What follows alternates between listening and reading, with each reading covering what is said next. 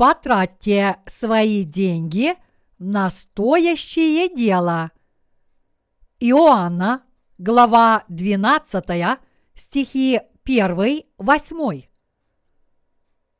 За шесть дней до Пасхи пришел Иисус в Вифанию, где был Лазарь умерший, которого он воскресил из мертвых. Там приготовили ему вечерю, и Марфа служила, и Лазарь был одним из возлежащих с ним. Мария же, взяв фунт нардового, чистого драгоценного мира, помазала ноги Иисуса и отерла волосами своими ноги его. И дом наполнился благоуханием от мира. Тогда один из учеников его, Иуда, Симонов Искариот, который хотел предать, сказал, «Для чего бы не продать это мира за триста динариев и не раздать нищим?» Сказал же он это не потому, чтобы заботился о нищих, но потому, что был вор. Он имел при себе денежный ящик и носил, что туда опускали. Иисус же сказал, оставьте ее, она сберегла это на день погребения моего. Ибо нищих всегда имеете с собой, а меня не всегда. Иисус похвалил Марию за то, что она помазала его благоухающим маслом и упрекнул Иуду за то, что он ее осудил. Иисус воскресил из мертвых Лазаря, брата Марфы и Марии – и благодарные Марфа и Мария устроили в честь него праздник. Более того, Мария принесла фунт очень дорогого нардового масла, помазала им ноги Иисуса и вытерла их своими волосами. И тогда дом наполнился благоуханием. Иуда, один из учеников Иисуса – возмутился тем, что сделала Мария. Поэтому он осудил Марию, сказав ей, «Как ты можешь тратить такое дорогое, благовонное масло впустую?» Масло, которое Мария возлила на ноги Иисуса, было очень дорогим и по своей стоимости было равно годовому заработку обычного работника. Иуда посчитал это пустой тратой, но он увидел, что Иисус просто сидит и не упрекает Марию ни в чем. Поэтому он решил сделать это сам. Иуда сказал Марии, «Зачем ты тратишь впустую это дорогое благовонное масло, если его можно было бы продать за 300 динариев – и раздать бедным. Когда Иуда это сказал, ни Лазарь, ни другие ученики не промолвили ни слова. Они молчали, потому что им показалось, что Иуда прав. Но, несмотря на то, что Иуда ее осудил, Мария не огорчалась. Конечно, она хорошо знала, что если продать это благовонное масло – а вырученные деньги раздать бедным, можно было бы накормить много людей и оказать им помощь. Но Мария заранее готовилась к погребению Иисуса, зная, что Иисус умрет на кресте за ее грехи. Иными словами, она заранее выразила Иисусу свою благодарность. Иуда – это человек – который последовал за Иисусом как за своим учителем, но закончил тем, что предал его за деньги. В то время за благовонное масло, которое Мария возлила на Иисуса, можно было купить поле площадью от 7 до 10 сотых гектара. Таким образом, Иуда, который не познал благодати Божьей, не мог не подумать, что поступок Марии – это пустая трата. Он просто не мог понять, что думала Мария, когда помазывала ноги Иисуса маслом. Мария, не колеблясь, была готова отдать Иисусу все, что имела. Поскольку Мария знала, что Иисус понес на себе все ее грехи и что Он умрет на кресте, она была рада помазать Господа драгоценным маслом. Несмотря на то, что Иуда был учеником Иисуса, он не верил, что Иисус – Сын Божий. Он просто считал, что Иисус – это выдающаяся личность среди прочих людей, поэтому и пошел за ним. Он до самого конца называл Иисуса Рабби вместо Господин. Матфея, глава 26, стих 25, стих 49. Иуда не осознал, что Иисус есть Сын Божий и Его Спаситель, который спас его от всех грехов Евангелием воды и духа, и поэтому закончил тем, что предал Иисуса за 30 сребреников. Иисус тогда упрекнул Иуду за то, что тот осудил Марию. Он сказал, «Оставьте ее, она сберегла это на день погребения моего. Ибо нищих всегда имеете с собою, а меня не всегда». Таким образом, вместо того, чтобы упрекнуть Марию, Господь похвалил ее. возливать благовонное масло на ноги Иисуса – это более стоящее дело, чем помогать бедным. Какое дело является более стоящим? На краткое время помочь бедным или возлить благовонное масло на ноги Иисуса ко дню его погребения – лучше возлить благовонное масло на ноги Иисуса. Что является более важным?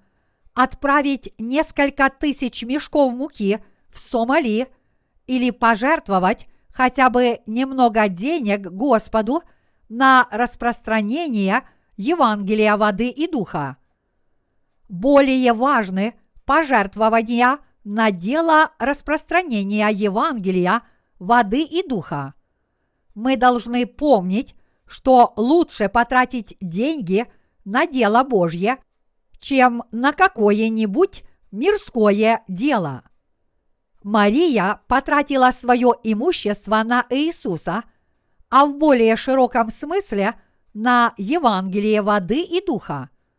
Библия говорит, что когда Мария помазала ноги Иисусу не менее чем футом масла – и отерла ему ноги своими волосами, комната наполнилась благоуханием. Здесь мы должны знать, что пожертвования, которые мы даем на распространение Евангелия воды и духа, дают возможность многим людям получить прощение грехов. То есть, подобно тому, как комната наполнилась благоуханием – так и Евангелие воды и духа распространяется по всему миру. Поэтому мы должны служить Евангелию с надеждой на то, что пожертвований, которые мы делаем ради Евангелия, надолго хватит для того, чтобы помочь другим людям получить прощение грехов. Господь похвалил Марию за то, что она сделала. Он сказал, что повсюду где не будет проповедано Евангелие, должен быть упомянут этот ее поступок. Мария заранее знала, что Иисус умрет на кресте, и поэтому принесла свое драгоценное сокровище и заранее подготовилась к погребению Господа. Иисус повелел нам вспоминать о том, как Мария пожертвовала свое сокровище ради Евангелия. Евангелие воды и духа возвещается благодаря таким людям, как Мария, то есть благодаря тем, кто могут пожертвовать Господу фунт нардового масла ради Евангелия. Я считаю, что Евангелие воды и духа распространяется именно благодаря тому, что по-прежнему есть много святых, подобных Марии. Иисус сказал, «Я в Отце, и Отец во мне». Все пребывает в Иисусе. В Иисусе спасение и правда Божья. В Иисусе было сотворение мира, и все в этом мире пребывает в нем. Иисус стал нашим Спасителем, когда мы были грешниками. А значит, мы должны пожертвовать этому Иисусу все. Мы должны тратить свое имущество – на Евангелие воды и духа и отдавать все свои силы, способности и дары Господу.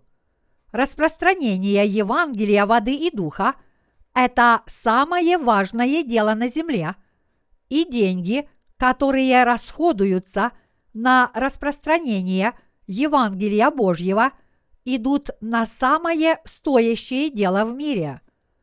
Пожертвование – мирского материального имущества на служение Евангелию воды и духа – это служение самому Богу.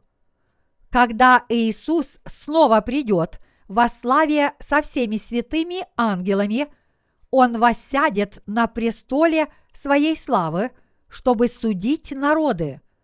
Он соберет все народы перед собой – и отделит одних от других, подобно тому, как пастырь отделяет овец от козлов.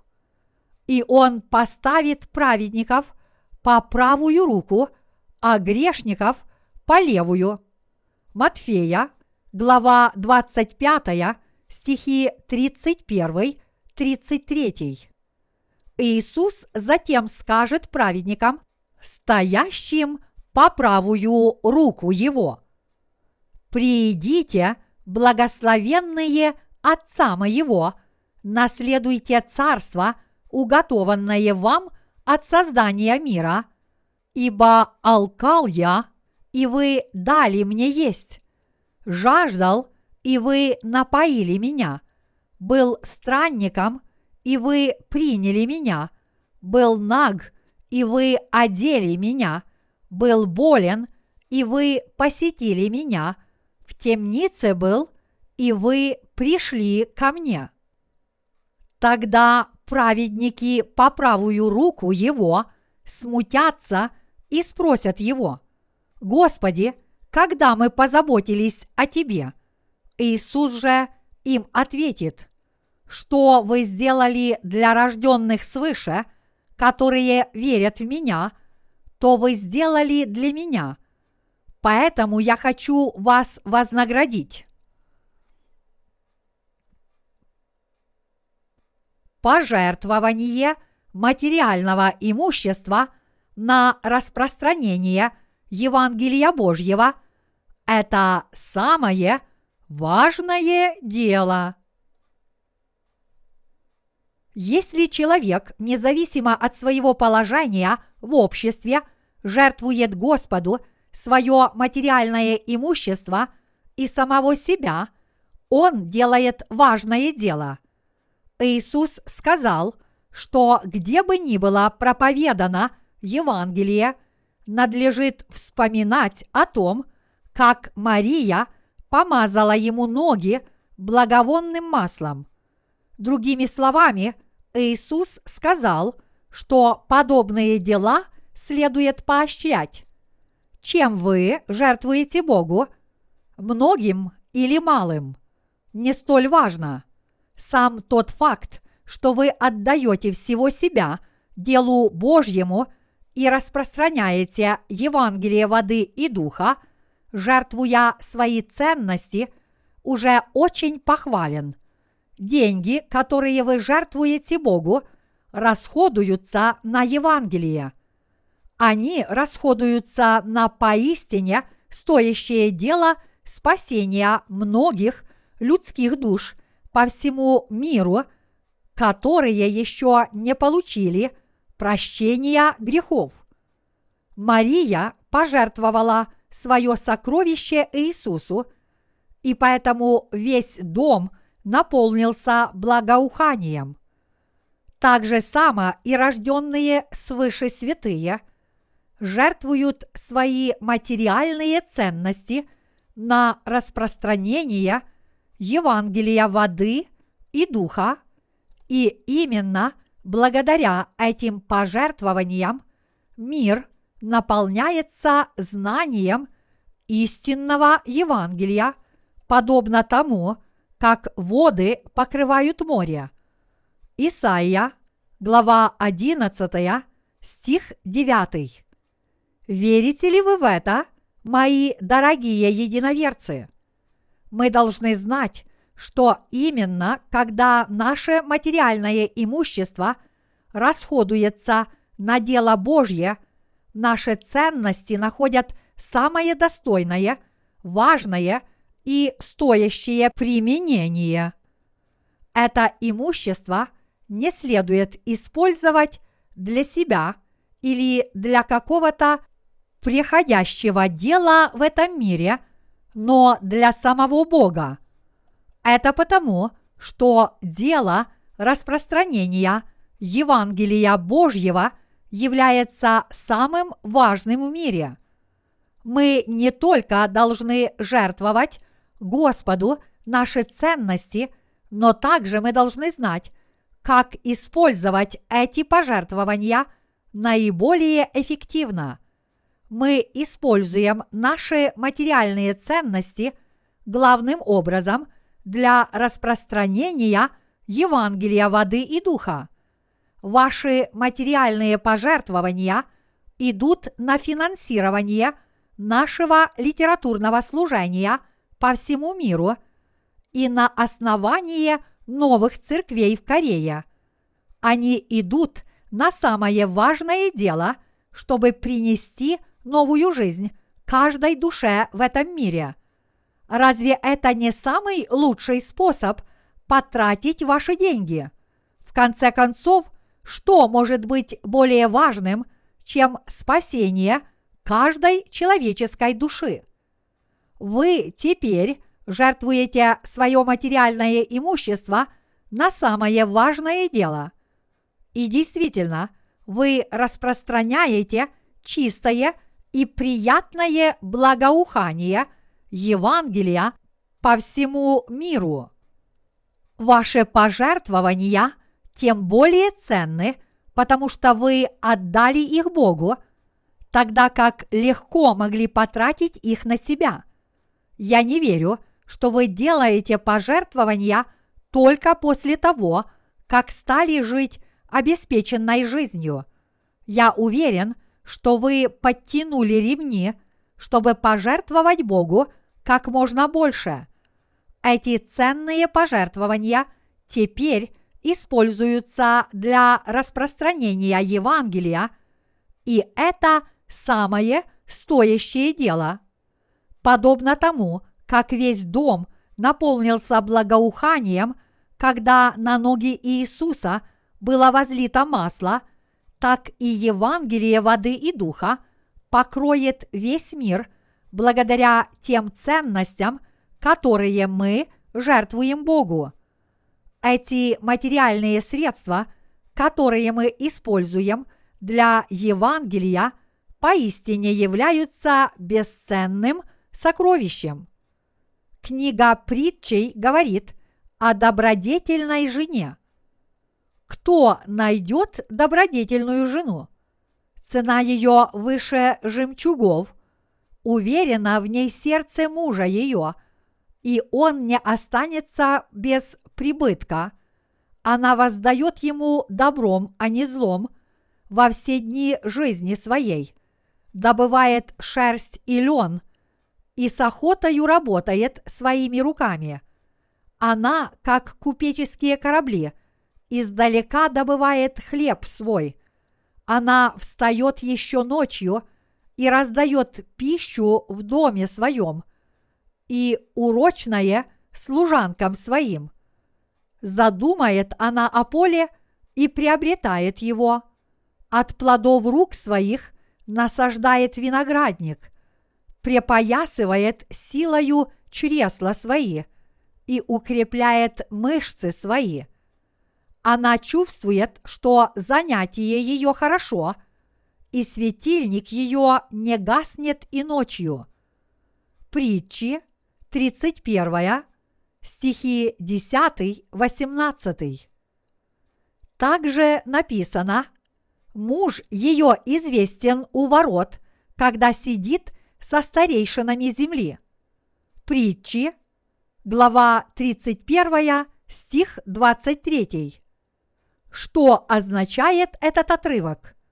Он означает, что когда добродетельная жена сделает хорошее дело, она идет к воротам города и отдает всю прибыль мужу, говоря при этом, только благодаря указаниям моего мужа все так хорошо получилось. Господь, который есть наш жених, хочет, чтобы мы были для него такими же добродетельными женами. Добродетельные жены – это никто иные, как те из нас, кто получили прощение грехов и трудятся, чтобы распространить Евангелие по всему миру. Наше материальное имущество следует использовать для Евангелия воды и духа. Все мы должны ясно понимать, что наши ценности должны идти на стоящее дело, а для этого их следует тратить на дело Божье.